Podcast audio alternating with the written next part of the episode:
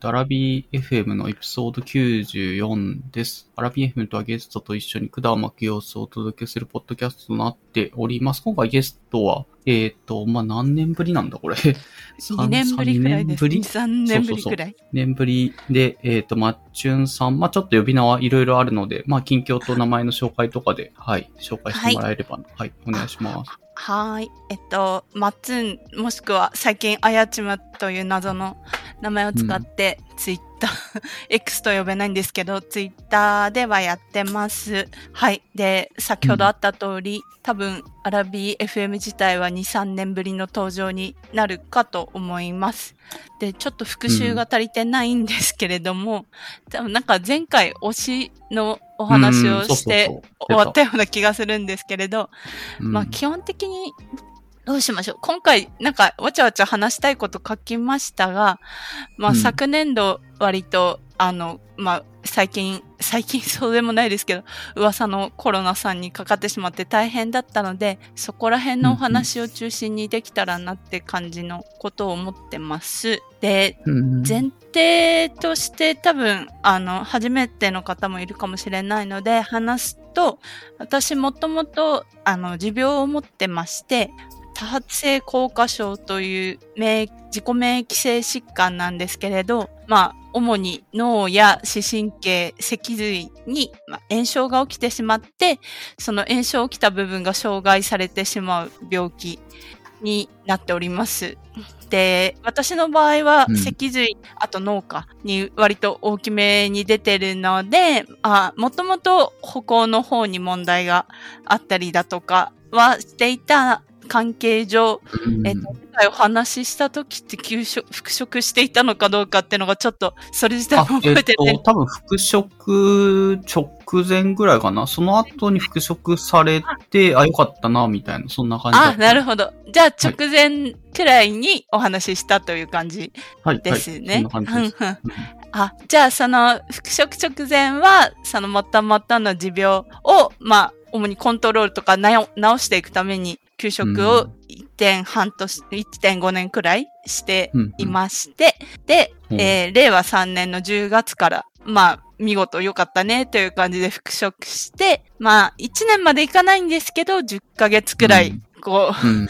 死にそうになりながら、お仕事をしていたところ、えー昨年、うん令和4年の夏に見事にかかりまして、流行り病の方にですね。うん。で、そうですね。もう、あの、多分普通に元気な方がかかってもかなり辛いものなので、やっぱりそのリスクはあるとテレビとかニュースとかで言ってるから、まあ大変なんだろうなと思ってたら、あの、想像以上に大変で、あの、去年の1年間は、ちょっともう、だいぶ辛い、辛い思いをしたというオープニングがどうなのかって感じですけど、割と、ヒヨヒヨしておりました。まあでもヒヨヒヨしながらも、ちょっと学びもあったような気もするので、あったような気もするというか、個人的にはあったので、まあ、あの、自己免疫も、性疾患を持ってる人間が、あの、コロちゃんにかかるとこんなに大変だよというような お話だったりとか、でもそんな中でも、まあ悪いことばっかりじゃなかったなっていうようなことを話せたらいいかなっていうような、はい、感じで今日はおりますので、よろしくお願いします。めちゃくちゃ枕が長くなりましたが。まあ、すみません間が空いてて、はい結構その間にいろいろはあ山あり谷ありあったはい。と思うので、はい、長くなってもいいのかなと思います。うんうんうん。はい。ありがとうございます。はい。まあ一応私そんなに結構定期的に近況話してるからだんだん近況なくなってくるんだけど、はい。最近30、いや、どうだろう。なんかこう結構これは起こらない、この事象は起こんない人は起こんない気もするんですが、自分の中ではい多分、なんか10、20年、もっとかな？なんか30年とか、結構長いスパンの、ぶりぐらいに起きた事象が、はいあの、はいまあ、ちょ、まあ普通に悲しい出来事なんですけど、えっと、鳥の糞を浴びる、浴びるという出来事がえな、おもう、もうお一度いいですか？あ、えーっと、と鳥の糞、カカラスの ごめんなさい。糞をはい浴びてしまうという出来事があ、起きて、出会いイベントが発生して。そうそう。そう。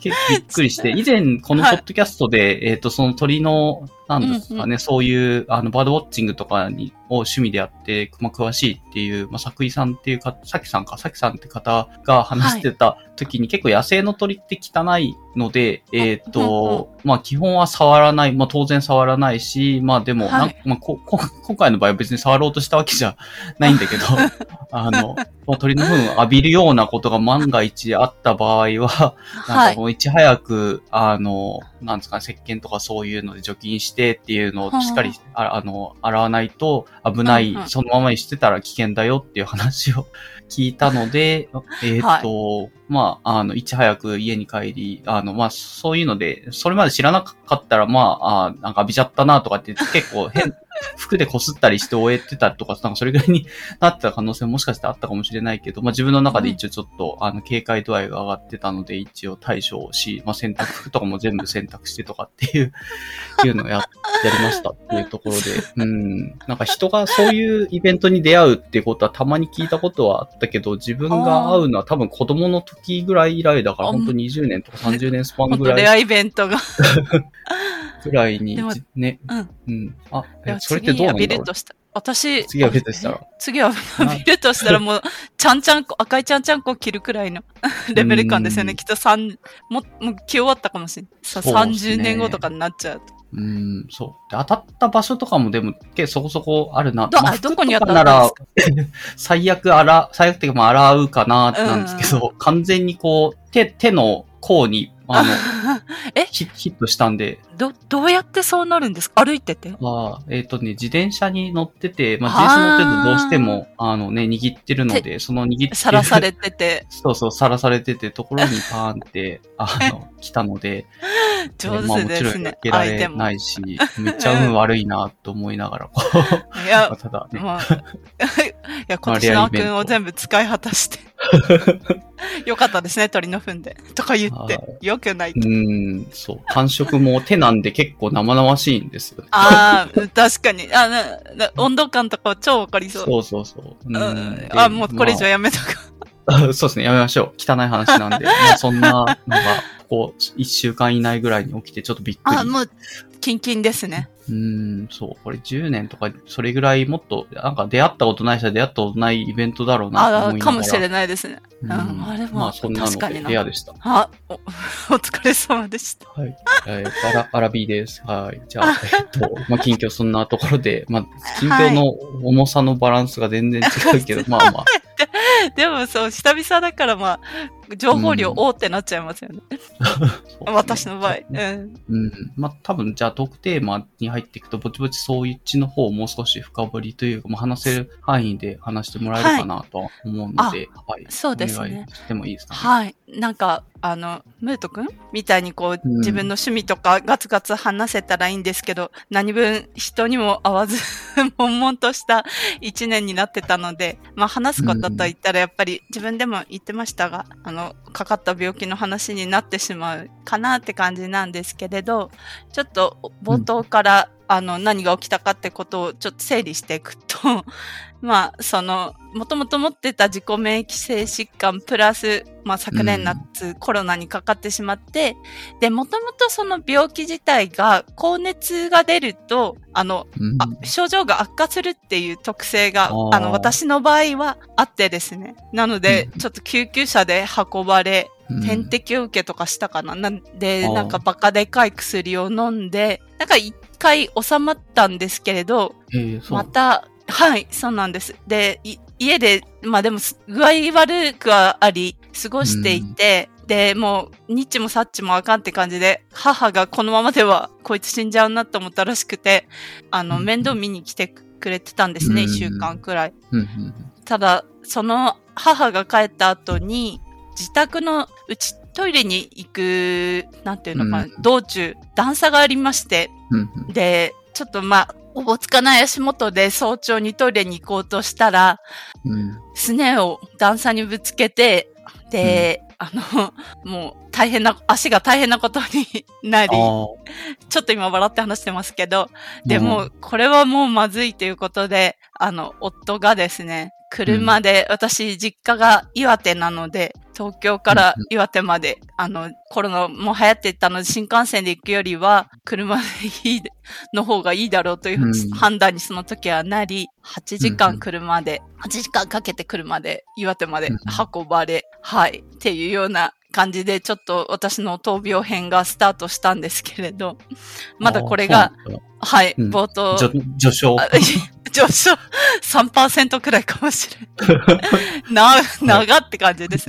なので、まあそんなかいつまんで話してきますが。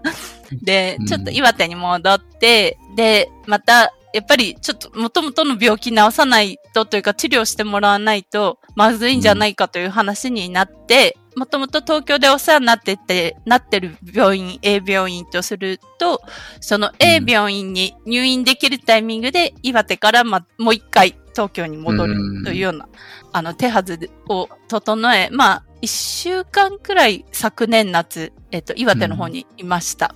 で、急遽、おあの、入院できることになったので、また東京に戻って、まあ、うん最終的にですね、あの、昨年、まあ、退院してた期間等々を含めると、うんその夏に A 病院に最初に入院してから、まあ、10ヶ月近く入退院を繰り返してたんですが、一年近く。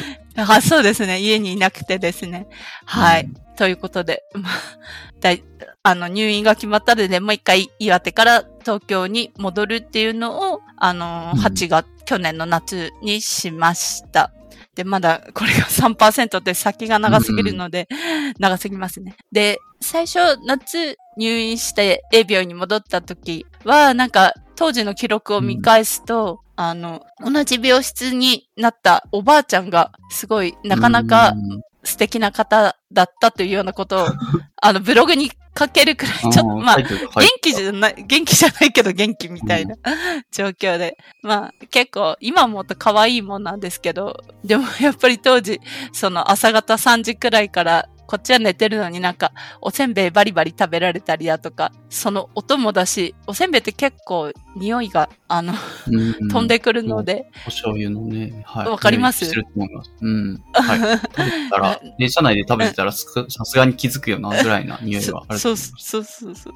で、なんかちょっと気がめいてしまったり、でもなんかそんなことも割と面白おかしくかけてはいたので、まあ元気だったんだろうなって感じですね。で、愉快なおばあちゃまたちとの生活を他3、2名もいて、はい、過ごしていたのが最初の、去年の9月くらいか、最初の方ですね。うん、で、もうその時にはちょっと自分でトイレに行けなくなってたので、人生で初めて、あの、カテーテルを、尿道カテーテルを入れるというような経験もしてですね。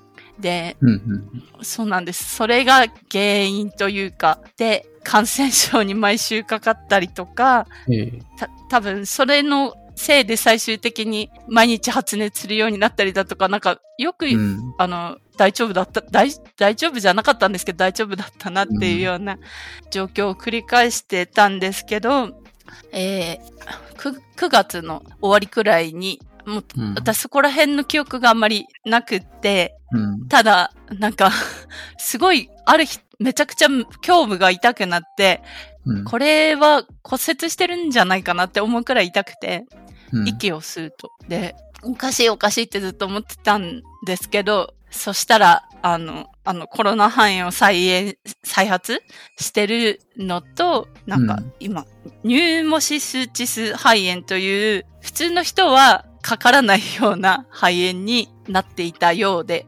で、うんなんかそれが分かった時は私も全然記憶がないので、なんか目が覚めると熱でうなされてて、看護師さんが、あ、よかった、SPO283% に戻ってるとかって言ってるのだけ覚えてて、私どれくらいの状況でどうなってたんだろうというような。はい SPO285% ってかなり低いですけどね。いや、もう全然、そうなんです。だから、酸素吸引してて、あ起きたら、え、何これみたいな。まあ、それ記憶もないな、みたいな。うん。そそうなんです。結構まあ、明るく、こう今話してるけど、かなり命の瀬戸際みたいな。あ、そう、そうなんです。素敵な体験をして。で、なんか、あの、夫から LINE 来てて、で、なんか病院から電話来たよ、みたいな。うん。が違う病院に転院するんだってねとかって私は知らない話がこう書いてあって、あ、そうなんだとか思いながら。で、なんかその転院先の病院、あの B 病院としますが、B 病院には最悪エクモがあるらしいからって、エクモ待ってくれみたいな。私、え、どういう状況って思って、あ、そうなんだみたいな感じで、あれよ、あれよという間に、こう、まあ、救急車で、そうですね、次の日には転院になってったような気がします。はい。という、うんなかなか素敵な去年でしたね。ああ、人工肺炎みたいなのがあるってことかな。あ、はい、人工肺、なんだろう、そういう期間みたいなやつ。あ、す、あ、ありましたよね。なんかその、コロナひどくなっちゃうと、そうそうそうそう。なんか肺と心臓でしたっけの機能をこう、うん外部に託してみたいな装置でやんないといけない。まあ、あのうん、エクモがあるっていうのは、まあ、どんなに悪くなっても大丈夫だよって意味合いうんだったようですが、そうなんだ。そうなんです。ででもそれ、すごいですよね。私、本当どうなってしまうんと思って。まあ、なかかったら危ういっていう判断が多分入ったんだろうね。はいうちにはなんいくもないからやばいみたいな。やばい、こいつを肺の専門のとこに送り出さねばみたいな。状況だったみたいです。えー夏にかかっうんうん。て、なんだろう、うんうんよく聞くのが普通の風邪と同じ、まあちょっと重いかなで2週間ぐらいでコロナ治ってみたいなのはちょうん。よく流れてきてたけど、そういうはい。話でもなく、入院してからもずっとコロナの、まあ、肺炎とかそういうのは起こり続けていたし、それ以外の感染症とかもずっと合併して起き続けていたみたいな感じなんですか？あ、入院した時は肺炎はなかったんです。なかったあの、その、その他の感染症の方がメイン、メインって言い方おかしいですけど、うん。出てて、で、でもね、なんか中旬くらいからこう熱も出るようになってきちゃっておかしいなおかしいなみたいに思ってたら、あの、弱ってた体に残ってた多分ウイルスと、あの、うんニューモシスチス肺炎っていうのは、なんかカビが原因で起きるらしいんですけど、うん。から、なんか、本当に普通の方は、そのカビを持ってても発症しない。けど、うんうんめちゃくちゃ私みたいに弱ってる人は、出てきてしまうっていうような病う気ん。らしいです。ええそう。で、す多分すごいその9月にかけて、あの、どんどん弱ってってしまったので、なん、うん何かのきっかけに体に入ったものが再燃したっていうような。で、うんなんかちょっと素敵な世界観になって転院したというような感じですね。ああ、そうですね。はいあの、あんまり、はいなんだろうな、治療してる看護師さんとかとコミュニケーションがあそうです取りづらいぐらいの感じにそうですね。。はい。もうなんか、今、LINE 見返すと、あんまり心には良くないかもしれないけど、なんか、今日も解熱剤を打つの遅かったみたいな、なんか泣き言をめちゃくちゃ家族に送ってて、なんかうまくコミュニケーション取れてない感がすごいありましたね。あうんあの時期。は。そう。で、なんか結構心を閉ざし気味のところに、もう体も方にも実際問題そういうアクシデントが起きてしまったので、うんピャーって感じでした。うん。でもピャーって感じで転院し、転院して、はい。私どうなっちゃうのかなっていうのが、去年の、まあ、第一章くらい、第一章のうん序。盤というかですね。すごいな。はいあ。うんだ誰が同じ状況になっても、まあ、相当答えるというか、全然心折れてる人の方が多いんじゃないかな。あ、そうな、どうなんですかね。いやー、なんか、け健康って土台みたいなもんだから、本当にそう思います。うんうん。土台がちょっとでも崩れると結構一個崩れ部分で崩れると他のところもなんか、あの合併でっていうのってよく起きると思うし、うんうん自分でも、はいあの、なんか悪いともしかしたらっていうのが、なんなんだろうな、疑念がどうしても拭えなくなったからっていうので、ちょっとやっぱり心配とか不安っていうのはどんどん、そう。あまあ、そうですね。心配と不安って、やっぱ、食ってきますよね。いろいろと。うん、そうそう。誰、誰にでも同じ状態になったら、全然、あの、同じぐらい、あの、なんですかね、そういう不安感とかが起きるのが同じぐらい。まあ人によって多分主観があるから全然違うとは思うけども、か なはい。り大変な状況であるっていうのは、あの、同じかなという気は。ち ょもうすいません、おと大変な話ばっかりして。でも大変な、あ、でも、そっか、てうんそうですね。そう。ただ、よか、よかったのがというか、よくはないんですけど、そう、うん心がめちゃくちゃそれで折れてたところに、まあ、うん。転院っていうイベントが発生して、で、心が折れたまあ、げ原因というか、まあ、要因の一つとしては、やっぱりちょっと、あの、ケアしてくれてる方々とのコミュニケーションがうまくいってなかったっていうのも個人的にはあったかなって思ってるんですけど、転院先の看護師さんたちがですね、すごい、あの、比較しては本当に申し訳ないですが、あの、天使、マジ、マジ天使で、うん。すいません。天使でですね、あそう、うん。なんか、大丈夫ですよ、みたいな。もう安心してくださいねって、私に、あの、もう全部任せてください、みたいな感じのことを声かけてくれて、あーで、なんかその子が2年目の子だというのを後から知るんですが、へえ、すご。すごいんですよ、本当に。もう本当に、いや、命の恩人ってこういうこと言うんだなって感じで、そう。で、まあ、その子が、チーム、私、黄金の2年目世代って勝手に彼女たちのこと呼んでるんですが、その、その子中心とした5人くらいかな、2年目の子たちが、あの、かなり手厚くケアしてくれてですね。で、本当になんかもう、なんかブログにも書いてたけど、あの、死にたいと能動的には思わないけども、生きていてもしょうがないな、くらいに、こう、落ち込んでたんですが、その一言で、うんうんあ、なんかまだ大丈夫だ、みたいな。ちょっと、やっぱ人の力って、まあ、どっち方面にも作用するなっていうのをすごい思って、で、まあ、転院先で症状がこう、辛いながらもぐんぐん回復してったのも良かったんですけど、まあ、やっぱり、熱くケアしてもらってるっていう実感が何よりも、こう、自分を励ましてくれたので、まあ、そこをきっかけに、こう、うん好転したかなっていうふうに個人的には、今、思って、振り返っても思いますね。うん。そうなんだやっぱ装置とか、なんかそういうんじゃなくて、そういうのだけじゃなくてとか。そうです、そうです、そうですケア。してる人の、ねいやもうすっごい大事だなっていうのを思って、で、まあ、あと、もう本当に自分の、なんですか、生命力というか、食い意地に呆れさせられるんですけど、ご飯も 本当美味しくて、そこのび病院で全然違うんですよね。同じ値段払ってても病院食あ、って。もう全然違くって、そこの転院先の B 病院のご飯めちゃくちゃ美味しくてですね。あの、何ですか、ホームページに行って、栄養管理室のあのコーナーみたいなのがあって、からの一言みたいな。で、そこの一言に、うちではもう出汁からこだわってますみたいな。かつおだしと昆布だしがどうちゃらみたいな感じで。お味噌汁は、朝の味噌汁はこれをベースにしてお出ししてますみたいなこと書いてあって、ああ、うんみたいな、すごい。でも、お出汁の味がわかるお味噌汁を病院食でいただける、このありがたさうんたるや、みたいな。確かにそうですね。塩少なければいいでしょみたいな、それぐらいのノリでやってるとこもありそうだから。いや、あいや、ありますよ、全然。味ないみたいな。私とか入院するって決まったら、本当になんかお酢とお醤油とかなんか調味料を持ってきます。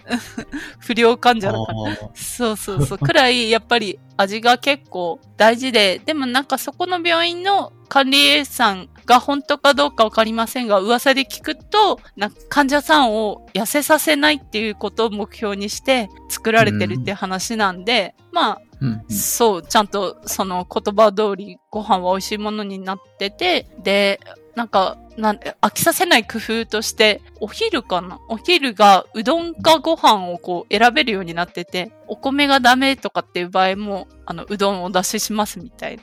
そういうチョイスができるっていうのも結構でかかったですね。だから毎日楽しくご飯食べながら、手厚いケアを受けて、ちょっとすくすくと元気に、まあ元気になっていってた、い行こうと思ってた転院先での日々でしたね。うーん。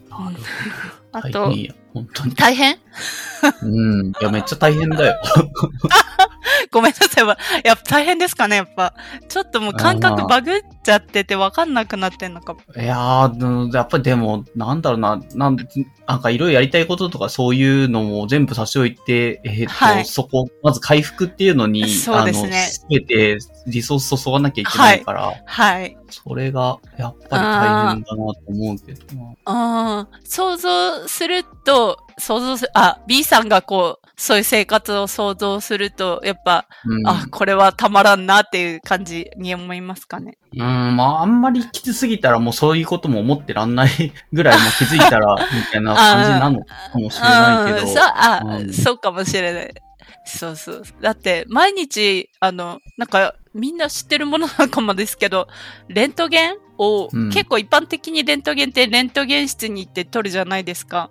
はいはい。そうですね。私みたいな、こう、動けなくなって、寝たきりになってしまうと、レントゲンの方がやってくるんです。移動式のレントゲンがあってですね。はい。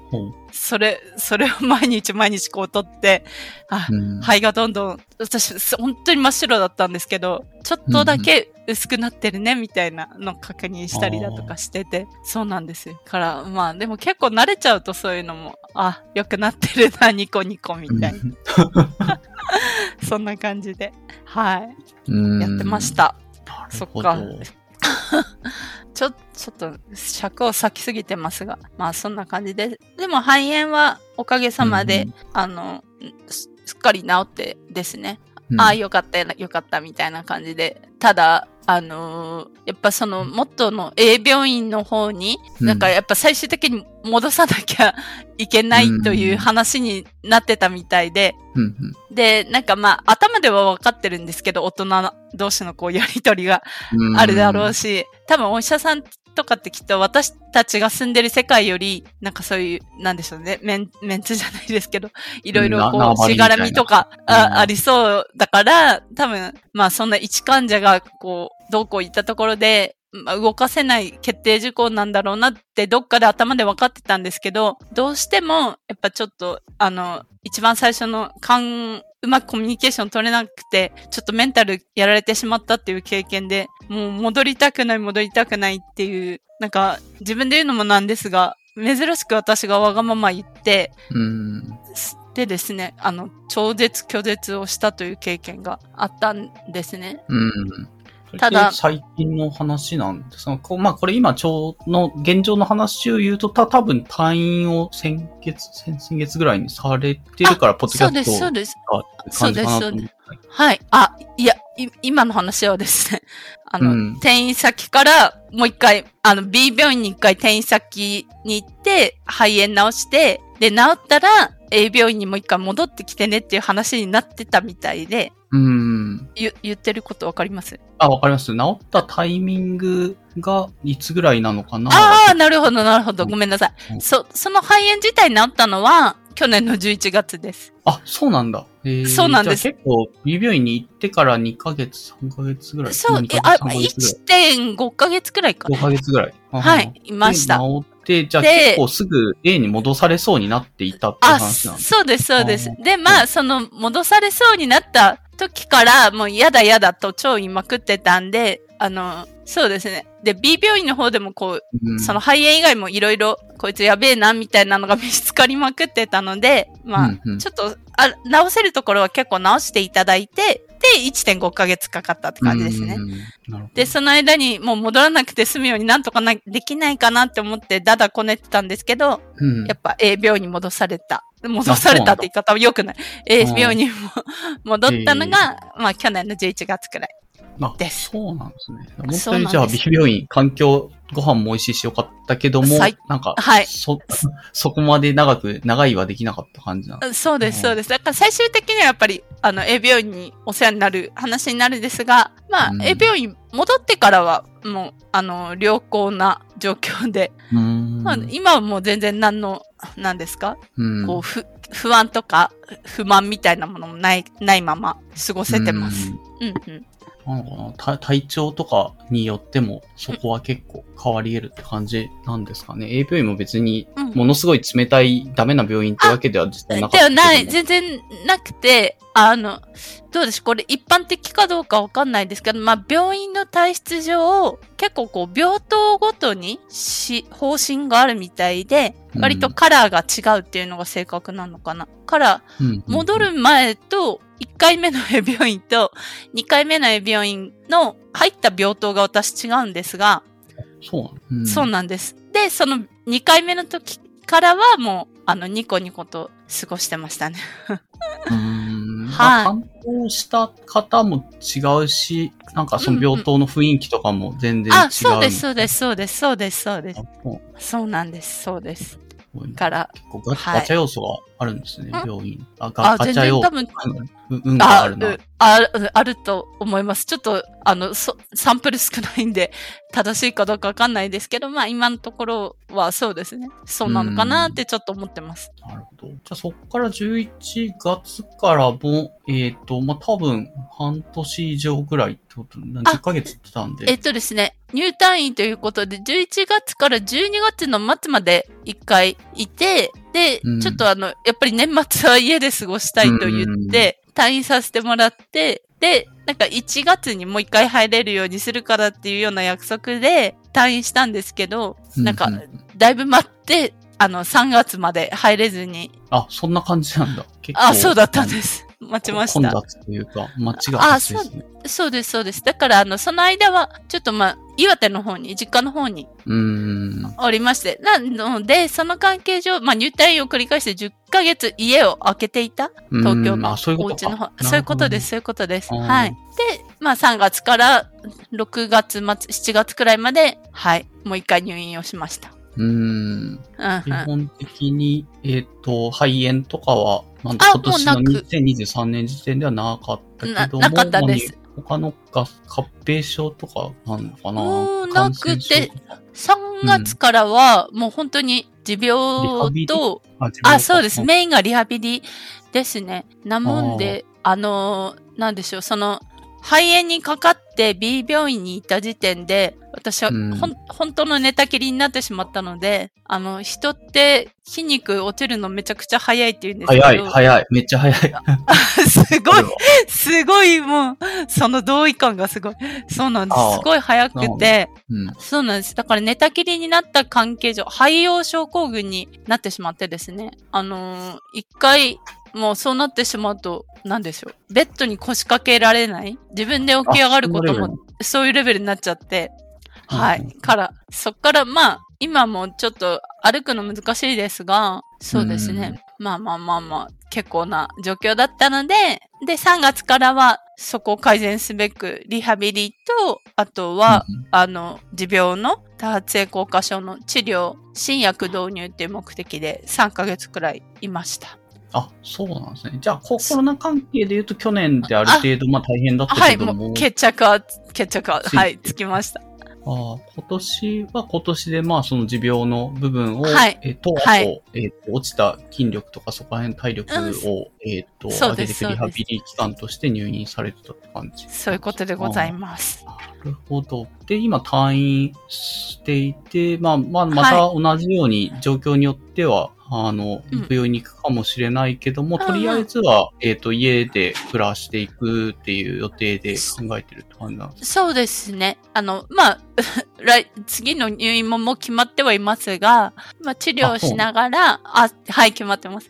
治療しながら、あのまあうん。体調をこう、戻せていけたらなっていうのが一個あって、そうです。うん。で、あとやっぱ家で暮らしていくっていうのが結構大きいテーマなので、うん。病院ってこう、段差もないですし、うん。すごい安全に暮らせるんですけど、家の中ってもう、まあ我が家はですけど、ちょっと段差があったりだとかして、完全にバリアフリーにはもちろんなってないので、まあでもそういった環境でこう過ごしていくために、ちょっとできることをリハビリや治療でしていこうっていうのが今ですね。ああ、なるほど。確かに。はいそう考えると、なんだろうな。あの、暮らしのハードルも、まあ、そのコロナにかかる、まあ、去年のじ夏の時点よりは、ちょっとハードルが上がったなという感じにはなってる。あ、もう、そそうです、そうです。そうなんです。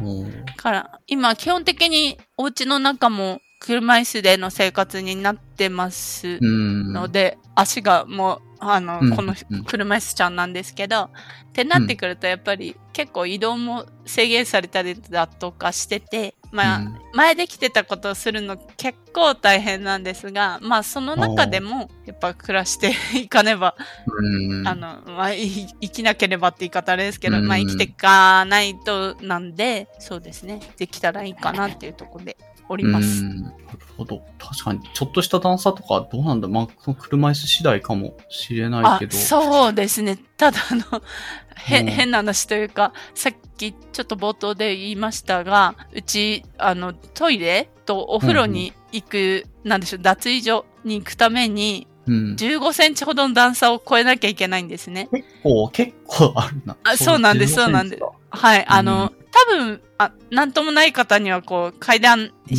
つ分くらいなん階で、そうそうそうそう、うんなんですけど、もう、それこそ起き上がるのもやっとみたいなとこからスタート人間からすると、うん。結構で、なんで、で、今ちょっとお家には手すりつけたりだとかうん。して、工事ししなくてもできるようなタイプのものがあるので、うん。そういったものを使いながら、まあ、トイレと、あと、お風呂はちょっとヘヘルパーさんというか、訪問看護師さんにお手伝いいただきながらやったりだとかはしてるんですけど、うんまあ、そういうお手伝いいただいて生活してる感じですね。おーうんうん。そうか。いやー、そうだな。やっぱ体力、体力なんだろう。はいそうなんかいろいろ、あの、うん安静に、安静にししなきゃいけないのはすごいわかるけど、安静にしていたからこそ、まあ、さっきの肺肺用症症候群。症候群とかもそうなんだとは思うんだけど、ベッドに座れな,、ないとかも結構、なんすかね、あの、そこから身を起こしたりするのも結構大変な感じなんですよ。ほん、本当に、あ、その、おっしゃる通りで、あの、赤ちゃんが寝返り打てるようになるのめでたいみたいなので、うん本当に寝返り打つことすらできないくなってしまう。まあ、それくらい私、お、あの、いろいろ落ち込ん、落ちちゃったんですけど、身体機能的な意味合いで。うん。そう、そう、ベッドに腰掛けるのも、あの、ベッドの端に座るので、短在とかって言ったりするんですが、その端に腰掛けるだけでもう血圧下がっちゃうみたいな、最初そういう世界だったんで、そう、結構でしたね。今できるようになったんでこう言ってますが。あ、そうなんだ。はいあ、今もそういうのは大丈夫になった、大丈夫できるようになったんですけれあど。ーはい。まあ確かに、家に暮らしてて、それも結構きついってなったら、なかなか、うんなんだろうな、車椅子に乗るこ、乗るあなんか移動すらきついんじゃないかなと思って。あ、いや、もうおっしゃる通りで、その、車椅子からベッドへ、ベッドから車椅子へって、なんか病院のベッドみたいに捕まるところうんうんうん。があれば、まあ、あなんとかかんとかなんですけど、まあ、つければいいだけの話かもしれないですけど。いやー。けそう、そうなんですよね。そうそうそう。んい やそう。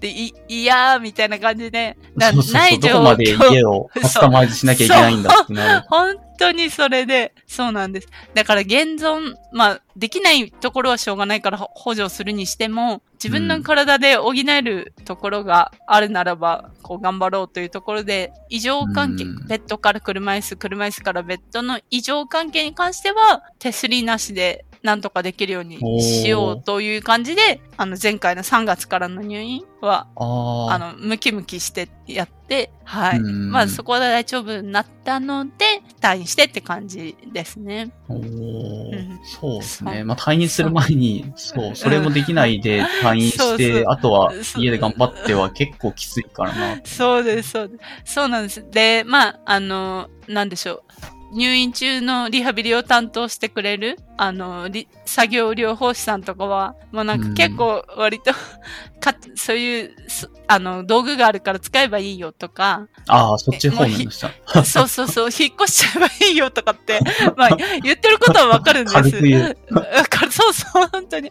でまあ、現実界なのかもしれないし、言ってることもわかるんですけど、いや、私うん何のためにリハビリしてんだとか思いながら、もうその、入って1ヶ月で諦めないでくれみたいな感じで、ちょっと思っちゃって。うん。やっぱり自分でできるところがうん本当にどうしても厳しいんだったらそういう選択肢、ほん最後の最後ですはいはい、はい。そうなんですよ。そうなんです。だからちょっと結構そこら辺も悩ましかった、あの、そういう意味で悩ましさはあったりだとかして。うん。でもそう、一言だからって、なんか軽くそんなこと言うなよってそうなんですよ。マジで。マジで。なんか。多分ちょっと頑固なところもあ私があるからなんか一回そう言われちゃうと、いや、マジ無理、無理って思っちゃって、結構、こ、心、心ピシャーンみたいになっちゃった時期もあった、ありましたが、まあ最終的にはうん。大丈夫でしたが、結構そうね、だから頑張れるとか頑張りたいっていう感じで頑張ったりだとかして、まあでも、うん結果的にできるようになったので、まあそれはそれでよかったかなという。そうなんですよね。どこまでカスタマイズするかは永遠に悩ましかったなるほど。りします。うん。て、ての2年、2年ぶりのポッドキャストだから、すみません、なんかほんとこんな話して。あ、いいえ。いや、多分、あの、なんかどんだけ大変なのかとか、あと、なんだろうな、自分で思って、聞いてても、あの、その、ブログとか拝見してて思ったのは、結構、はい。去年ぐらいからコロナが、なんだ今年は5類になったりとかで、だんだんなんうんうんかコロナ、風邪、風邪と一緒みたいな、あの、なんか風雪のルフが 流れはいて。はい。ていて、ああいうでもブログを見ると、あれって何ですかね？まあ、あの、コロナ基本的に感染症なので、こう、やっぱり元気な人がかかって大丈夫だよっていうのと、でもその基礎疾患があるっていう人がかかってこんだけ大変、うん。あそれこそな結構命に関わりそうなところも、さっきの話だとあったじゃないですかってはい。いうはい。話を聞いてると、なんか健康な人が風邪だから、まあ、かかってもいいんだって言って、それで感染者が増えちゃうとかかるリスクって全体で増えていくので、基礎疾患の人とか、まあ、あの、なんだろうな、年齢の高い、あの、うん。なんだ、お年寄りの人とか、はい。そのリスクが高い人に対してかかるリスクも増えるから、まあ、なんだろうな、なんかそこら辺のなんか風邪だよ、わははって健康な人が言ってんのはちょ、ちょっと微妙じゃないかなと、はい自分は思ってはいましたね。そうい。うのは。おその、もう今すごい首がブンブン赤べこくらい。いや、本当その通りで。やっぱ全体で、うん、ちょっと、うん、もう少し、そうですね。あはは、あはは側の人をちょっと見、見かけると、いや、待ってくれみたいな。そう、ああれあなたたちは別にかかってもリスクが少ないからいいかもしれないけど、え別そうなんです人によっては本当に命に関わる人もいるんだよっていうのは、ちょっと心のどこかにあそうです。頭の硬さ、はいうん良い、良いのではとないうようなことちょっと思ったりもしますね。はい。まあそんなので、まあ非常にそこら辺の、まあ自分自分としても何も、あの、思わずコロナ、あ、風邪になったんだぐらいで過ごすのに結構ブレーキがかかったんで、なんか拝見してよかったなという気がしましたけど。あれ？と、ところでというか、B さんははいかかってはない。あ、ないっすね。4年間あ多分、あの、す熱出したタイミングとかはあったんですけど、うんうんえっ、と、検検査とかも多分2回か3回やったけど、1回も、あの、陽性にはならず、まあ、熱、そうですね。出るたんびに3回ぐらい、あの、PCR 検査してるんで、まあ、多分かかってないと思います。ああ、ちょっと話横にそれますが、やっぱ走ったりしてるのがいいんですかね？いやー、なんかかかるときは、どんな健康な人でも、あの、まあリスクは絶対あるから、あかかると思いますよ。うんうん。なんかベ、ベースのこう、体力というか、あ、でもまあ、そっか、その場に、そうですね、居合わせたらまあ、あれはしょうがない感はありますが。うんうん自分より、だって、その筋トレでもう筋力ムキムキみたいな人もコロナになりましたって言って辛そうにしてる、っていう話は、このポッドキャストでも過去何何人かしてたから、なんかまあ完全にあ運、運、運次第だかなと思ってます。そしたら冒頭の鳥の糞でまたやっぱ避けれたと思いますよ。まあね、鳥の糞ぐらいで、まあ、済むなら、まあ、ちょっと手には犠牲になってもらって。はい。まあ、そこは本当に、まあ、うんだけど、でも結構自分も今年は体調崩してる期間が、あの、長、長くて、ちょっと走、走るのも、やっぱり体と熱出てたりとか、体壊してると走れないので、なかなかうんうん。じれん、じれったいなって時期が多かったんで、まうんうんあ。結構さっきの筋力すぐ落ちちゃうよとかも、うんうん 本当に、去年の時期だったら、これぐらいの筋力とか、その、まあマラソン走る時のなんか指標みたいのがいくつかあるんですけど、あの、体力の上がってきたかどうかみたいなの、スマートウォッチとかで測れるやつ。それが随分下がってるなとかが、な、如実に見えたんで、なんかそこら辺の実感が、やっぱ寝たきりだと本当に体力めっちゃ落ちちゃうなっていうのは分かって暮らしてました。あ、そ、まあ、や、実感するところあるんですね。ってことはやっぱりうん、落ちますよそうね。そうそう。落ちる落ちる。体もう風邪、なんかこう数年、なんかね、手洗っとけば引かないのかぐらいの思ってたけど、なんかどう頑張っても引くときは引くし、なんか体調崩すときは崩すんだなっていうのを今年はよく味わった気がします。あはあ。まあ、かかってしまった時どうするかというような。うん。あ、でも、そっか、そうなんです。ということで、うん皆さん寝たきりにならないように。うんまあ、しょうがない。かかった時は、まあ、寝るしかないんですけど、まあ、とにかくうん落ちるものはめちゃくちゃ落ちちゃうんで。そう。うん、いやそう。でもまあ、落ちて取り戻すのも結構大変なんだよなっていう。本当にもう、ほんと、との間にめちゃくちゃちっちゃいやつ入るくらい、本当にもうまあ、うん私みたいな人はもう、まあ、ある程度もう戻らないなりにどうしようかっていうところになってるんですけど、本当に大変ですね。うん。大変です。そうまあ、でも、昔の自分に比べてっていうのが多分どうしてもあるから、そこら辺の指標を見ていくと、うんあ多分、はい。はい。あそこにたどり着くまで一体どれぐらい時間かかるんだよって思うぐらいコツコツしか上がんないじゃないですか、体力とか。はいああ、もうすごい。はい。いや、本当に。いや、でもそ、それで言うと一個、その入院中に、おじいうん。ちゃまと仲良くなったんですね、私。リハビリ友達ができてですね。多分もう70過ぎてるな、の方と仲良くなったんですけど、その方も3月、4月時点ではなんか寝たきりになってしまって、すごい大変だったらしいんですが、うん。なんかもう、6月、7月の退院するあたりでは、もう全然私なんかよりも超絶ピンピンするようになっちゃって、なんか杖とかで歩いてて、あただその方本当に自主トレをめちゃくちゃ、あの、されてたんで、はうんあと思って、やっぱそうやって励むと、あの、落ちるものは落ちますが、やっぱ戻る、うん。戻る方もいるんだなと思って、まあいろいろ励みになったりして、うん。はい。っていうのが一つ思い出されました、今。すごいなまあ多分ちゃんと、あの、はい。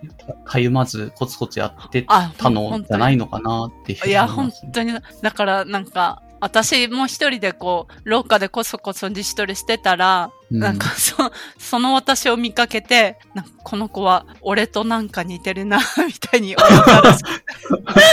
ここの子には俺のやってる自主トレをぜひ伝授しなくてはならないという、なんか使命感に。師匠が。ちょ、ちょ、あ、でもマジ、マジ師匠で、なんか最終的になんとか先生とかって呼んで、でで、、朝夕一緒に自主トレしたりだとかして、うん。ちょっとした青うん春をしましたね。いやーいいはい。それそれ聞くとなんかほんとスポコンみたいな感じだけど。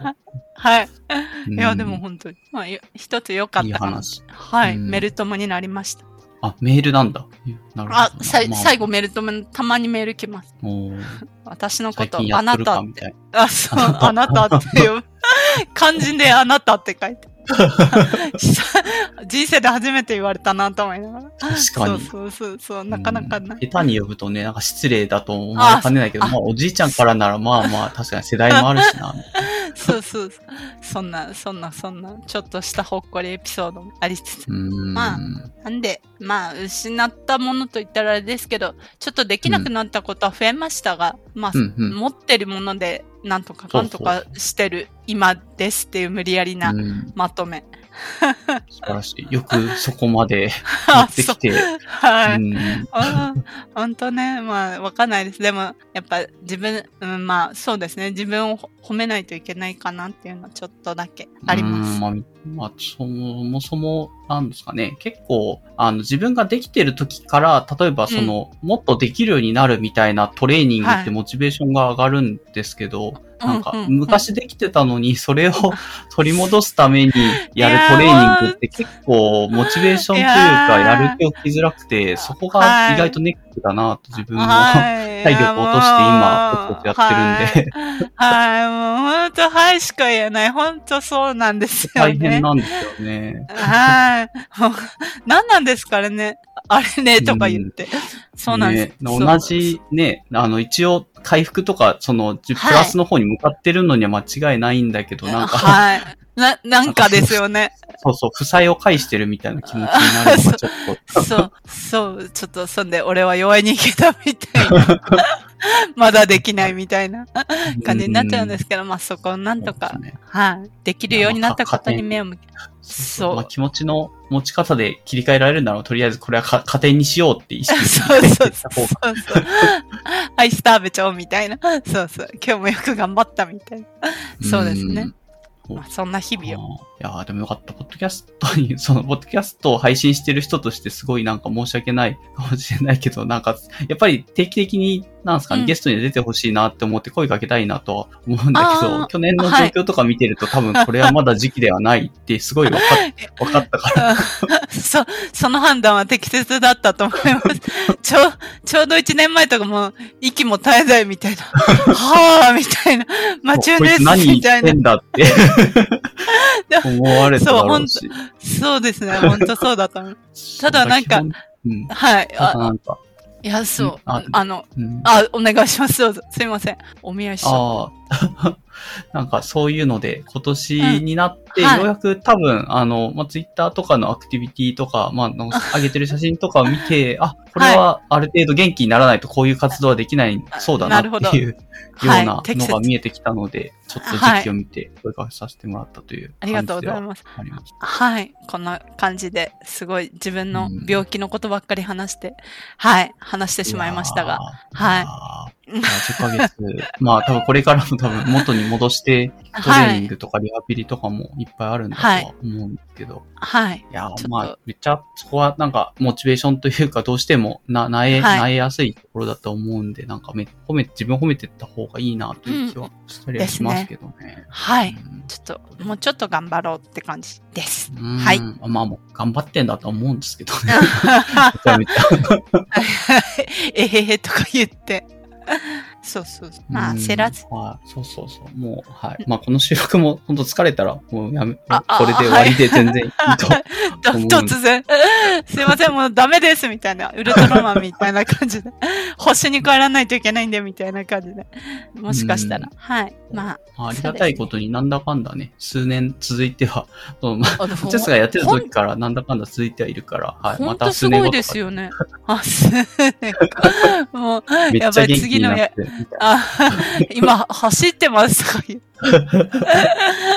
いや、そうなれるといい、いいですけどね。はい。うんだって、これ出た時最初働いてないけどって言ってたけど、やっぱりその数年後や、なんか仕事に始めて、あ、大変そうだなって時期も見かけたりとかしたから、なんか、ううんん、いや回復して、やっぱりリハビリ続けていくと仕事とか、なんかね、仕事ってやっぱ大変じゃないですか、そういう意味。大変ですね、今思うと。今思うととか言って。だから、それが当たり前の生活の時は、まあ大変ですけど、まあ大変だなって感じですけど、うんうんしてなくて、今、こう、その時期の自分を振り返ると、いや、無理だよ、みたいな、こう なんか、客観視する大変さってやっぱ全然違うなとかって思ったりします。なもんで、うん。そうそう、あのーまあ、トレーニングを積めばそこまで大変なとこに戻りたくはないですが、まあ、仕事とかもちょっとできるようになるといいなっていうのが、はい、そこ目指して、うん。まあ、少しずつ。ちなみに今って給食の、あ。なんだろう、状態みたいな感じにはなってはいるんですか？そうです、そうです。だから、そこら辺もすごくこう、恵まれてるなっていう感じで、上長がめっちゃ理解を示してくれてるので、まうんあ、あの、ゆっくり直してくださいというようなところで、うんはい、お休みいただいて、あの、ゆっくりさせていただいております。うんはい特に期限があるわけではなくて、あまあ、やっぱり改めて健康が戻ってきたらみたいな話に手握って。そう、そうですね。一応、まあ、期限は厳密に言うとありますが、あ、そうなの、うんあ、ありますが、こう、なんでしょう。その1ヶ月、2ヶ月とかいう短いスパンじゃなくて、まあうん年単位とかでかん、あの、うん使おうと思えば使えるようなシステムあでーやって、やらせてもらってて。うん。まあ、仕組みがあるなら、まあ、そこにはい乗っかるのが全然いいのかなとは。そうですねうんはい。から、ちょっと、はい。ということで、もうちょっと頑張ります。ぬるい。あまあまあまあ。まあ、ゆるゆる。ゆるゆるとね、時間かかるから、コツうん、といいのかな本当そうです。ゆるふわな感じで。あじゃあトークテーテーマで、どうなんだろう、はいこれちょっと、なんか、ど広すぎてよくわかんなかったんだけど、人間関係についてあーあ、そうですね。だから、これ、もう、ちょっとさっきの、そうですよね。広すぎますよね。あの、まあ、大したことじゃないかもなんですけど、やっぱ、その、一番最初の A 病院、第一期の A 病院の時にメンタルやられたのって、なんか、私的にもこう、相手に対しての接し方が良くなかったかなという反省もちょっと後からあって、なんか、うん。なんでしょう。まあ、必要かどうかはさておいて、看護師さんってこう、毎日こう、まあ、入れ替わり立ち替わり担当されてくるわけなんですけど、まあ、基本的にメインの人しか名前を、名字とか覚えようとしなくて、なんか、うん。お世話してくれる一、この病棟の一看護師さんみたいな感じでちょっと接してしまってて、で、なんか、転院してからこう、人として、人としてって言い方悪いです。でもこう、手厚く扱ってもらってから、なんか、まあ、積極的に、ちょっと、対人間として接しようというようなことを少し思って、て、で、まず、もうできることなんか限られてるから、まあ、まずは名前を覚えようという感じで、名字あ、その人の名前、いろんな看護師さんいましたけど、基本的には名前を覚えるようにして、名前で話しかけるようにしたりだとか、まあ、きまあ、うん。でも本当に当たり前ですけど、基本的に感謝の伝えるの忘れないとか、あと、そ、そこまでする必要はあったのかないのかわかんないんですけど、あの、勤務形態によって、こう、スケジュールが、あの、看護師さんたちにの中にも一応あるわけで、で、こう、朝の何時までに患者の血圧とか体温とかバイタルチェックをしなければいけないから、まあ、うんここまでに自分ができることはやろう、この時間までにやろうだとか、うん。夜は3人しか看護師さんいないから、もうなるべく迷惑をかけないようにおとなしくしていようとか、なんか、まあ、相手の状況をちょっと把握して、生活を少しこう意識するだけで、なんか、うん。あの、すごく嫌な言い方すると、やっぱ人間関係でちょっと貸し借りみたいな繰り返しかなって、その時思ったんですうん。本当にちっちゃいところなんですけど、なんかこっちがそういう気遣いをして、あの、なんでしょう、丁寧に接するようになると、やっぱりこう、帰ってくるものも、あの、見返りを求めちゃあれですけど、でもやっぱりなんかこう、円滑にこう、人間関係、コミュニケーションが回るようになったかなっていうのがあってですね。から、それからは、病院戻ってきても、あの、うんうん基本的には名字を覚えるだとか、そう、なんか、本当に看護師さんは大変なので、うん。なるべく自分ができる範囲のことはして、まあ、迷惑かけちゃうところはしょうがないんですけど、うん。まあそれ以外のところは、まあ、なるべくできることはしようっていうようなことで、そうですね、人間関係についてって書くとめちゃくちゃうん。広くなっちゃいましたが、そう、そういったことを意識。しました。あ結構、なドライ、ドライ、ドライな方の人間関係みたいな感じ。まあ仕事、それこそ仕事とかでは、うんうん貸し借り、結構仕事でこれ貸しなっていうのは、なんか、ありますみんなね。意外とカウントしてるっぽい気はい。がするから、あ自分でもね、意識しないと。案にね、あの時借りたからこれで貸し返しときましょうとか言う人もいるしね、うんそうやっうんて。あ、えーすごい。なんかお客さんに、あそこのお客さんに一回貸しがあるんで、恩売ってるから、こ今回迷惑かけても大丈夫ですよ、みたいなのは結構言う話ではあったりはするんですよ。うんそういう意味で貸し借りみたいな感じ。うん。だまあ、身内の中だけじゃなくて、まあ、外に対しての関係って意味でも、比較的、まあ、ドライにやるんだったら、お互い、まあ、フェア、フェアにこうね、あの、仕事だと完全に金銭関係で、あの、ビジネスなんではい。やってるんですけど、まあ、そうするとどうしても、えっ、と、あの時こんだけ手間かかったから、がかけちゃったから、今回はこっちがちょっとあ手厚くフォローしてあげようみたいなのを、結構仕事の、まあ、ビジネスの現場ではよくや、あの、意識してやってる人が多いなという気がするから、それをまあ、あの、病院という、なんだろうな、まあ人によってはなんだろうな、俺は患者で、あの、お客さんなんだぞっていう患者さんもい。るみたいなツイートとかはね。ちょいちょい流れてききたりとかするけども、まあそう考えるよりかは本当に、あの、患者と医者さんと患者と看護師さんとはいえビジネスの場みたいな形で、えっ、と、なんですかね、あの関係を結んでいくと、あの、かな、向こうとしても、あの、面倒見るべき時はちゃんと面倒見てくれるし、あの、この人は手間がかからないなっていう、まあ非常にビジネスライクではあライクるけども。になっちゃう。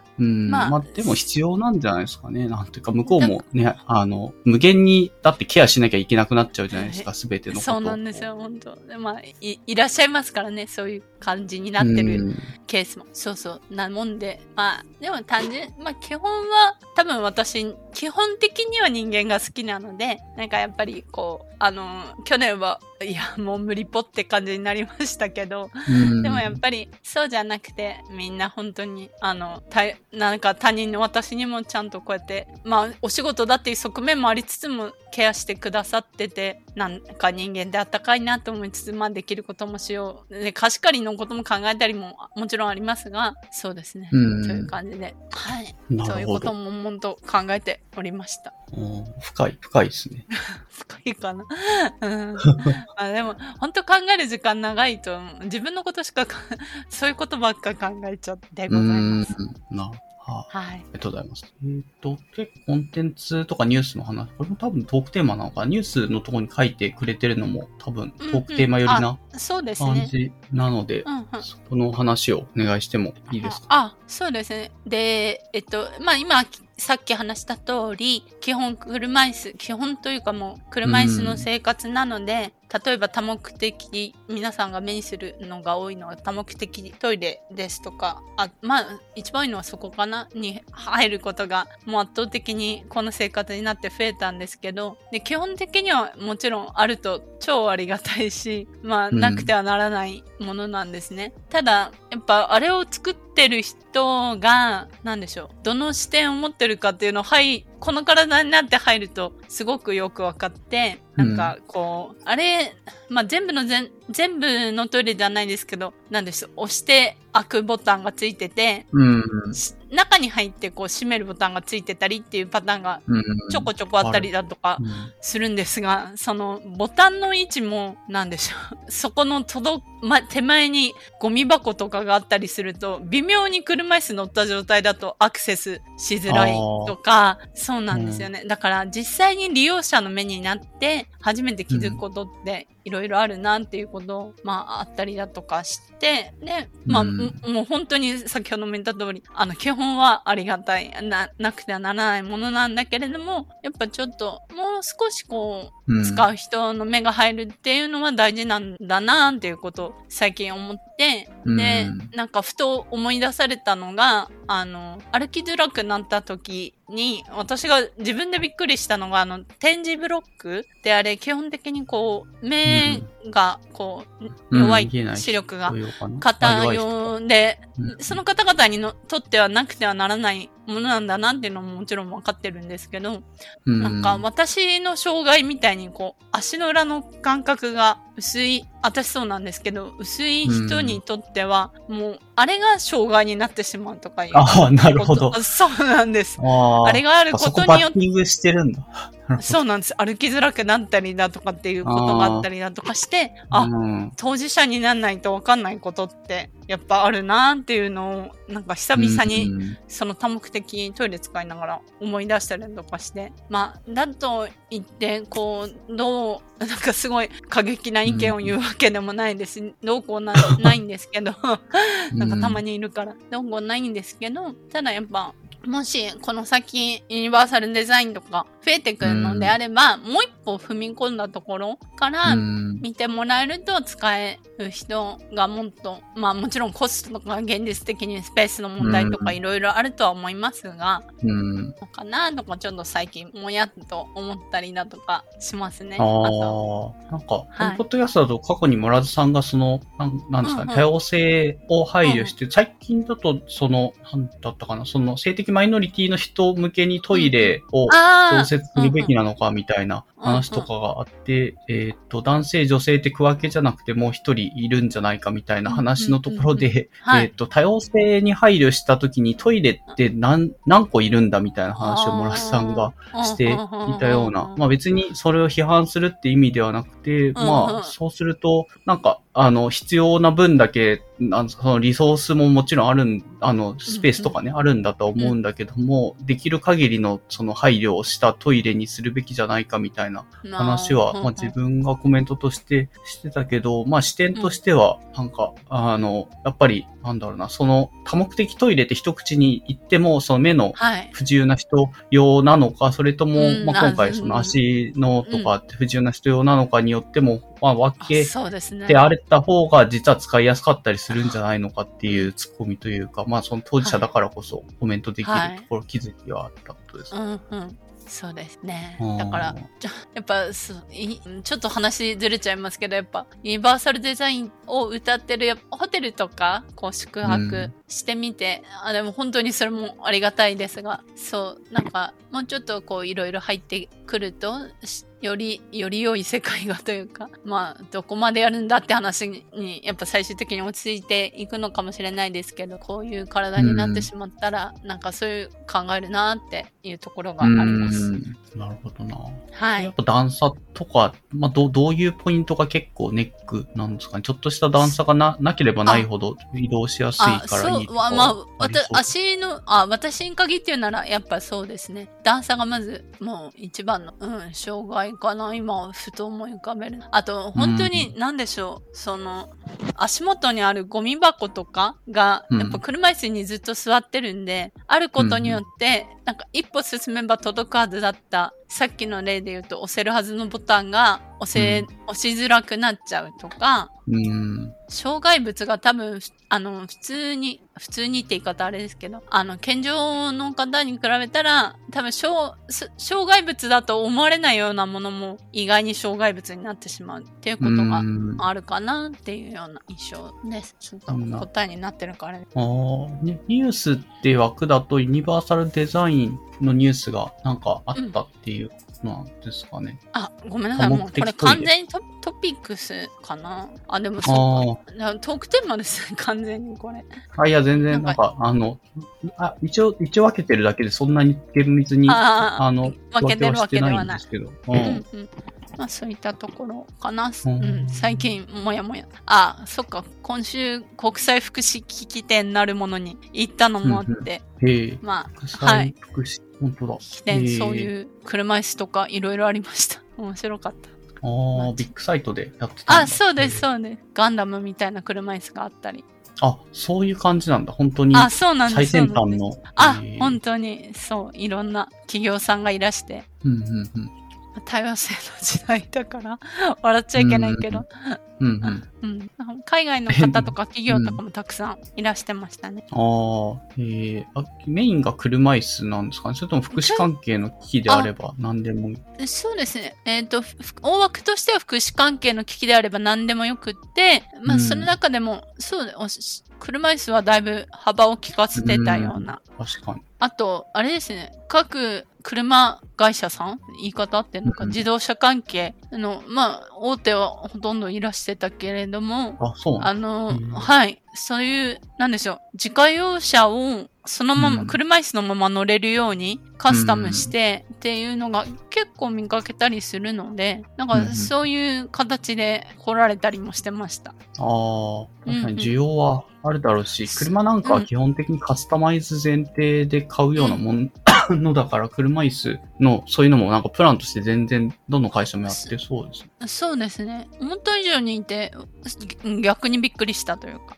ああ、んまあでも、はい。あれば便利。うん、そうね、確かに。まあ、どうなんだろう。でもこう、こういうのって結構、なんか前もその多様性の話した時に、なんだろうな、うんあの、言わなきゃいけない、一個一個そういう主張していかないと変わっていかないというか、かのがめんどくさい。ななんで他の人は、普通の人は普通の人っぽく配慮が自然とされるあーはいありますねくせに、はい、はい。ちょっと、あの、コアの多様性に入った瞬間、それをあえて主張していかないと、そういう風にならないんだっていう不満があるみたいな。話があったけども、うんはいうんままあ、なんか、でも、まあ、ムムート君とかでも言わないとわかんないからさっていう。あムート君も結構その多様性の中のうんジャンルの一つに入ってはいるけど、まあそこは強い気持ちで言っていくぞみたいな ノリだったから、まあ人によっても、性格によってもあるんだろうな。うんうん。いや、そうですね。から、私はどちらかというと、まあ言わなきゃいけないのは、まあ、何ですか、その、うん。うん、よ、弱い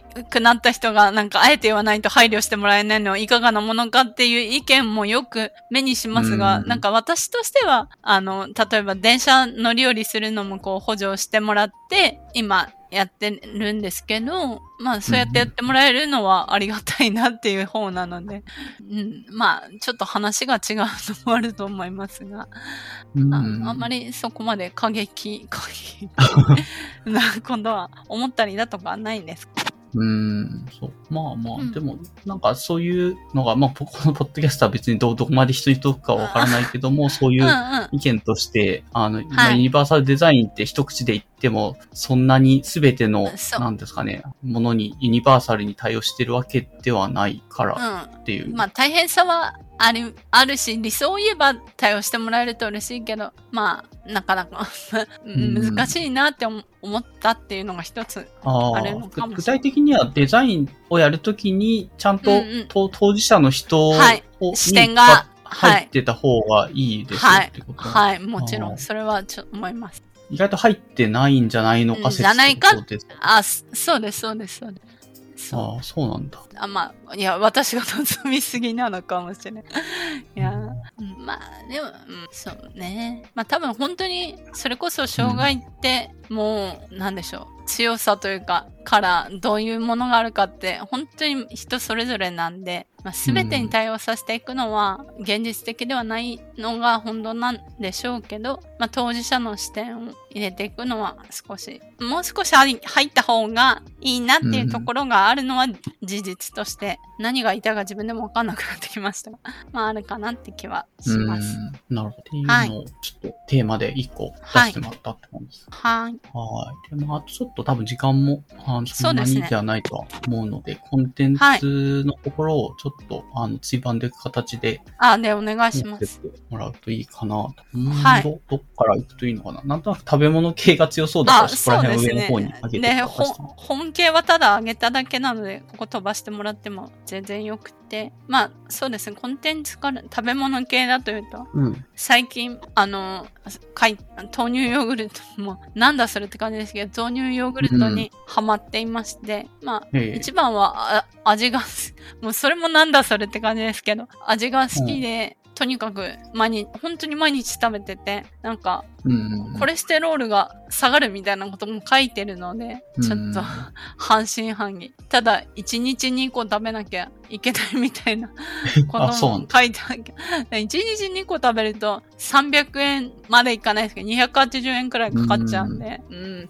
なかなかなもんやなんともながらも、まあ、うん2個は難しくても1個は毎日味が好きで食べてる豆乳ヨーグルトがございますという話ですねあ。、あ、私なんか増えましたよね。前あんまなかった気がするけど、最近この豆乳ヨーグルトちょいちょいスーパーの棚に並んでるの見かけるようになったんで、お見かけ。数年ぐらいそう、そうかもしれない。で多、分。たうんそう。でもなんか、いつだっけな、ちょっと、人生の中で何回かやったダイエット期のおやつとして、過去に一回導入したことがあって、うん。その時良かったので、うん。ちょっと、はい、動けなくなった今、まあ、おやつの飽くなき探求心をここら辺で、うんちょっと解消してる感はあります。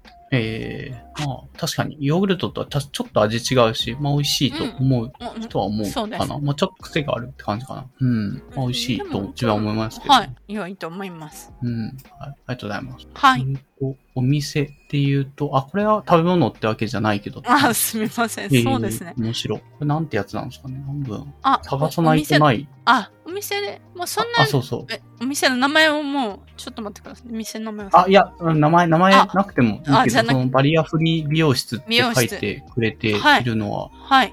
なんか車椅子で入れる美容室があって、まあ、あ車椅子で、そういあ、そうなんです。入店できるまでは多分そこまで超珍しいわけじゃないと思うんですけど、うん。このお店の特徴としては、まあ、カット台、あの、髪切る椅子うん。に、うんうん。あの、異常できたら、もうそこで座ったままシャンプーもしてもらえるし、髪も染めてもらえるので、多分、足が不自由な方にとって、うん。美容院に行くことの障害の一つとして、あの、、シャンプー室、シャンプー台への移動だと思うんですね。大体あの多分排水周りの関係で、うん。段一段高くなってたり、段差を上がんないと入れないようなとこに作ってある美容室が結構多いと思うんですけど、うん。そのせいでいけないことが結構あったりだとかして、その座ったまま全てが完結するっていうのは私にとってもうえ。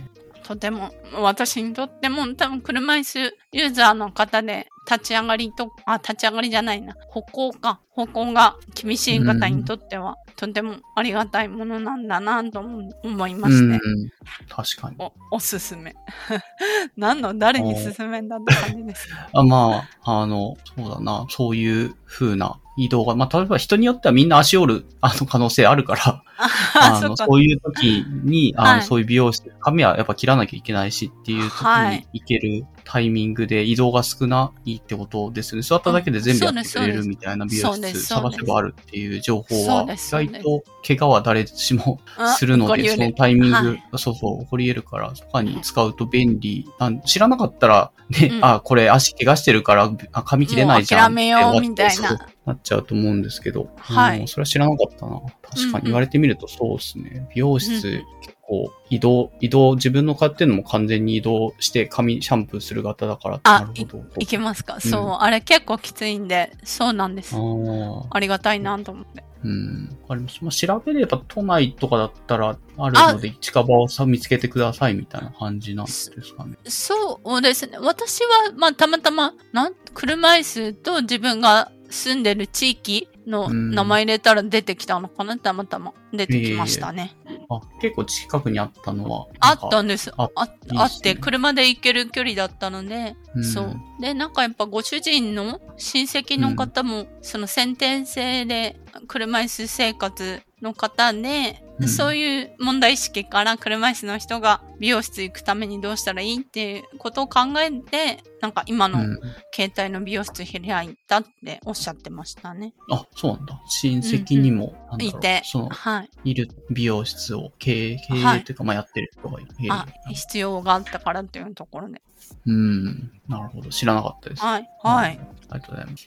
はいどうですかね食べ物類だと。まあ、宅麺の話って前私は以前なんかした気がするので、もうう大丈夫、大丈夫ですとあ、かいえいえ あの、はい。た、宅麺というウェブサイトがあって、はいまあ、いろんな、なんだろうな、有名なラーメン店とかのラーメンをはい届けてくれて、家で食べられるサービスなので、美味しくていいよっていう。はい過不足なくありがとうございます。そうです。はいそのサービスを、まあそうですね。入院中は、あの、何分、そういうジャンクな食べ物に飢えてしまうので、やっぱ、うん。外出も簡単にできなくなっちゃったので、家で、まあ好きなラーメンをうん好きなように食べられるのはいい、いいなって改めて思ったうんのと、っていうところですかね。また、相変わらず、二郎系のインスパイア系を食べ、食べてる。ああ、なんかですけど数年ぶりとは言わないけど、相当長い期間空けて食べたみたいなことをツイートしてて、そうだあ、確かに。病院じゃ食えないよな、二郎ラーメンは。そうそうなんです。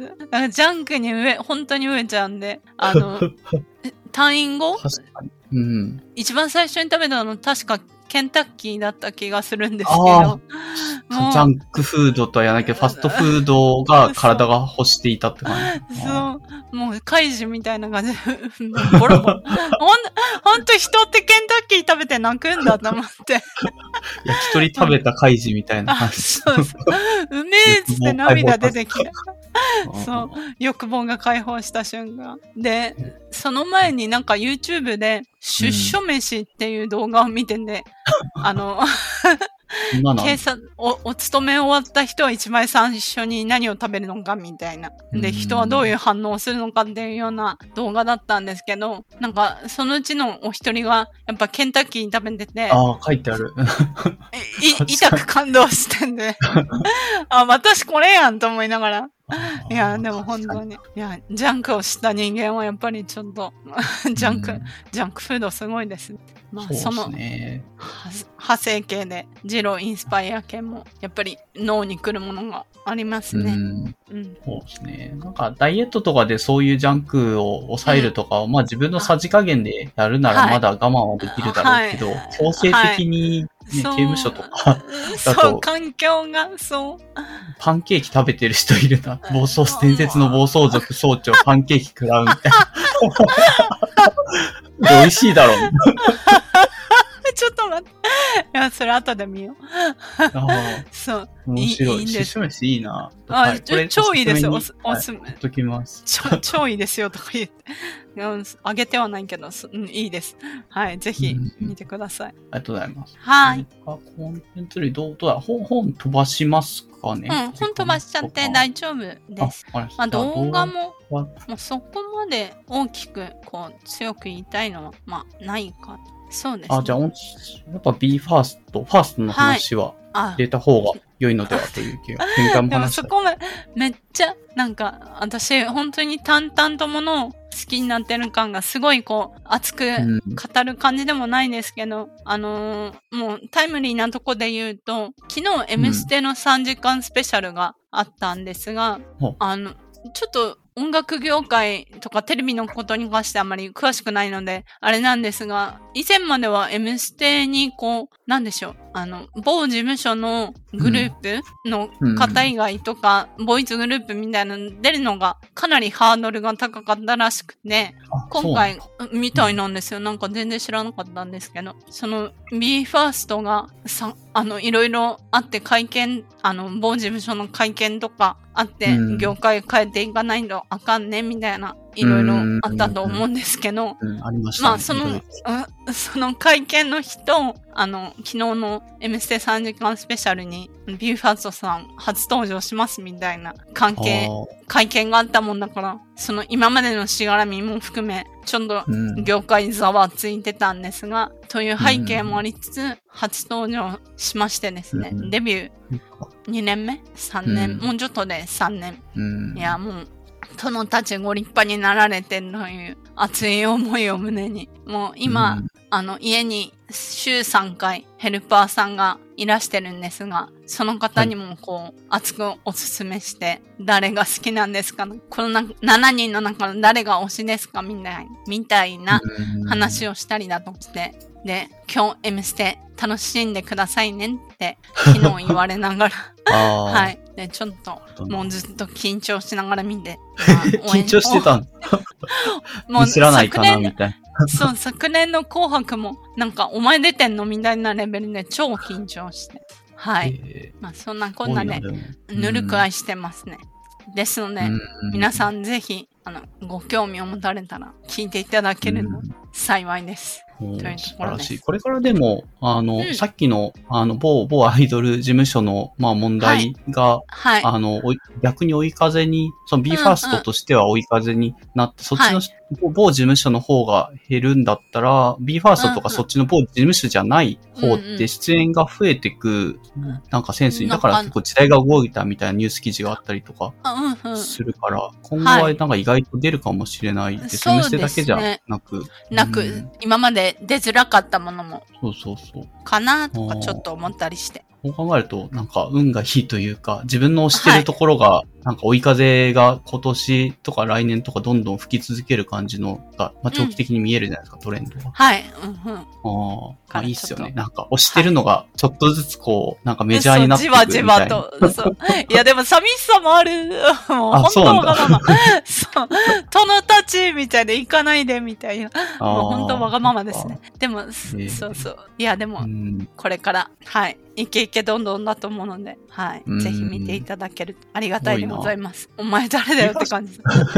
え、で、デビュー何年でしたっけ？もう何年目なんだろう？や、活動的に。2021です、デビューは。あ、じゃあ、2年、3年、そうです。3年目かな？もう。そう11月に3年目になります。3年目。なるほど。じゃあ、はい、だいたい2年ぐらいは活動して、そうですね。あはい。考えると早い。早い早いと思います。そう。去年だってもう紅白出ちゃったから、もう、はい、イケイケどんどん、もう、寂しいけど言ってくれみたいな。本当に誰本当にお前誰え、ね、もっと、な少人数で応援してた時がもう少し続いてほしいなって気持ちもなくはない。いやー、なんか、いや、それじゃないんですよね。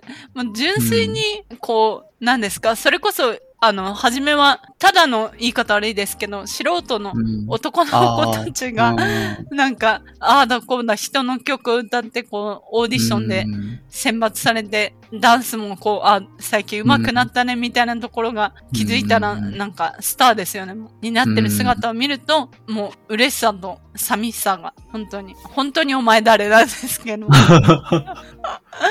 そんな気持ちが。結果、プロセスというか、ダンスが上手くなってる様子とか、なんかそういうのも、比較的昔のアイドルよりは、なんか見やすいとか見る場がある感じなんですかね。はい、と思うんですけどね。なんか、やっぱその合宿の何ですか？まあ、デビューしてからは見られないですけど、うん、合宿のこれくらい練習してますとか、こういう練習してますみたいな、見てると見やすくはあるんだと思いますけど。ああ、うん。BE:FIRST 関連のなんかものってライブ、今はライブだけとかになってるんですかねその途中経過というか、なんかちょっと個人で配信してたりとかする人とかいないのかはないですね。基本的に。ちょっと追い切れてないから間違ったこと言ってるかもですけど、でもやっぱ基本的にはそういう音楽番組に出たりとか、まあうんライブが多いのかな？ですかね。あ個あ、人配信は、うん。はい、あんまりないかな。うんなるほどな。ええまあでも、すごいですね。7人で、ライブだけで2年でここまで来るっていうのは、そうすごい。もう本当に、本当に、殿たち、本当に。もう、2年前の映像を見ると、本当赤ちゃんみたいな。デビュー当時。え そう、もう超バブちゃんと思いながら。いやー、立派だ。本当にすごいと思います。うん。はい。なんか今の目標とかはどうなんですかね？ある程度、なんかもう紅白も出たし、みたいなので、なんかやることはやってるような気もする。最終的にやっぱ、あの、私が笑っちゃいけないけど、でも多分、頭では日本行ってアジア行って、あの、BTS みたいに世界っていうのがああるんだと思います。ー。へえそうなんだ。韓国とかも、中国とかもい、なんかラ、うんライブしに行こうみたいな感じにはなってる。あえっ、と、か、今んとこ、海外で、あ、でもな、うん韓国のフェスか、には出うんてますけど、海外でまだライブはしてないくて、まあ、うんそのアジアっていうのがどこになるか、まああれですけど、うん。そうですね、まあこれからといったところでええいるのでは、はい。うん。いや、すごい。歌だけで、なんかいろいろやって、そのうちどれか、まあバラエティもやるとかってわけでもなうんく、純粋に歌だけで、こんだけあ跳ねてるっていうのは、かううんうんん。どうなんだろう。まあ基約束本グルーされてたプとしてわけではないはそうで。す。そうですね。から、まあ彼らの、いや、あすいません。実力が。はい。あ、だと思います。あれっていないんですか？結構こういうグループでやってると、なんか、うんあの、脱退というか、その卒業メンバーみたいなのって出ると思うんだけど、出てない？今今の段階ではまだ、あ、まだ？どうしよう。そうなっちゃうと。どうしようとか言って。いや、もう考えられないです。うーん。ぱりね、あの、パワーが純粋に減るからね、その一人分っていや、で。もう、でかもう考えられない。やっぱその初期からどうしてこのグループになったのかみたいな、あの、うん成り立ちをこう見てると、誰一人かけてもあかんやろっていうところが、うん本当に、ちょっとただの気持ち悪い人になっちゃうんですけど。はい。いや、がん、頑張っていただいて、はい。うんありがたいです。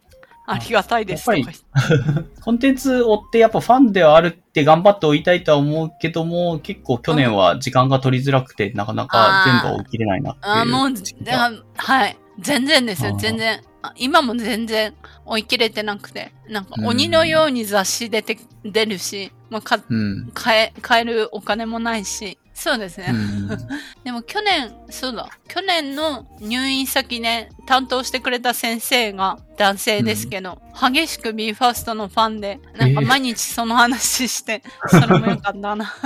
見たみたいな。あの動画見たみたいな。で、配信終わっちゃうよとか言って、早く見てください。よかった今どうなんだろうオンラインでライブとかもやるからって感じなんですかね。あと、あの、なんだ、ライブの動画自体を、まあ、オンうん、オンタイムか。では見れないですけど、あ2週間後とかに、あの、はいはい編集されたものをこう、ありがたく頂戴して、うん。パワーをいただく感じです。いや、いいなはい。もう、ぜひ、あなただけの推しを見つけてうん。くださいと。まあ、 BE:FIRST まず、なんだ、まず、入りとしてはこれから入るみたいなのってあるんですかね？ちょっと、それも実はえボイスグループですか？あ、えっ、と、BP ファーストでまず見るんだったらこれみたいな。ああ、ああ、でも、いや、そうです。そう、それめちゃくちゃ悩ましいなと思ってて。うん最初に、でも、とっつきやすいのは、なんか、ん謎の概念ですけど、プレデビュー曲のシャイニングワンってものがあって、うんうん。プレデビュー曲ってなんだよって思いながら。デビューじゃないか。違うんです。デビュー11月なんですけど、シャイニングワンは8月かな？?21 年の8月に出たやつで、うん。そこが割合入りやすいと思います。うんだってみんなまだ髪の毛比較的茶色だったり黒だったり する。そう。緑とか赤とかいないから。そう。ないから。そうなんです。で、まだみんな顔が、こう、ひうん。生まれたてのひよこみたいに、ほよほよしてて可愛い。うん確かに。あ、そうですね。髪の色が。で今結構金髪とは言わないけど、真っ白な人とか、真っ白とか、まあまあ、抜けてる人とかいるから。そう、頭皮が心配。わかりました。まあ、まあ、まずプレでみんなここから、なんだ、打ち抜かれたみたいなところがあるから、まずこれを見てよという感じいただくと良いのではと思います。ありがとうございます。ちょっと、ははいい、すいません。自分もまだ、あの、そこまで終えてないから、まあちょっとずつ、いやいや、はい、はい、いすす。すいません。はい。じゃあ、大体。ちょっと時間も、はい、あの、長いと疲れるとは思うので、あ、ありがとうございます。はい。ちょっと口が回らなくなってきた。ああ、いいえ、すみません。ありがとうございます。長い時間。はい。いいえ、とんでもないです。今回、まあ、2年ぶりに、はいあの、まあ、声かけて若干良かったのかなとも思ったけど、まあ、一応、あの、OK してくれたんで、はい、出てもらって、あの、いろい。ろこう、なんだろうな、去年から今年にかけて、なんか大変だったなっていうの話も聞けたし、その中で、まあ、いろいろ考える時間、まあ、考える時間、まあ、結構あったんだろうなっていう、人間関係とか入院中にどうしたら、どどういう振る舞いをするべきかみたいなのとかもあったしなと。あーいや、よかったです。まあ、また、そうですね。まあ、定期的にというか、まあ、あ そうですね。近の、況大丈夫そうだ的な。なっていう時に、はい、声かけさせてもらえるといお願いします。その時には私も鳥の糞を直撃されてるかもしれない い。そしたらお伝えしますね。そうですね。山さん、はい何十年後になるかもしれない。確実的に。すごい笑っちゃった。はい。笑っ笑っちゃダメですね。すいません。あ、笑ってもらって。はい。そんな感じででした。はい。はいありがとうございました。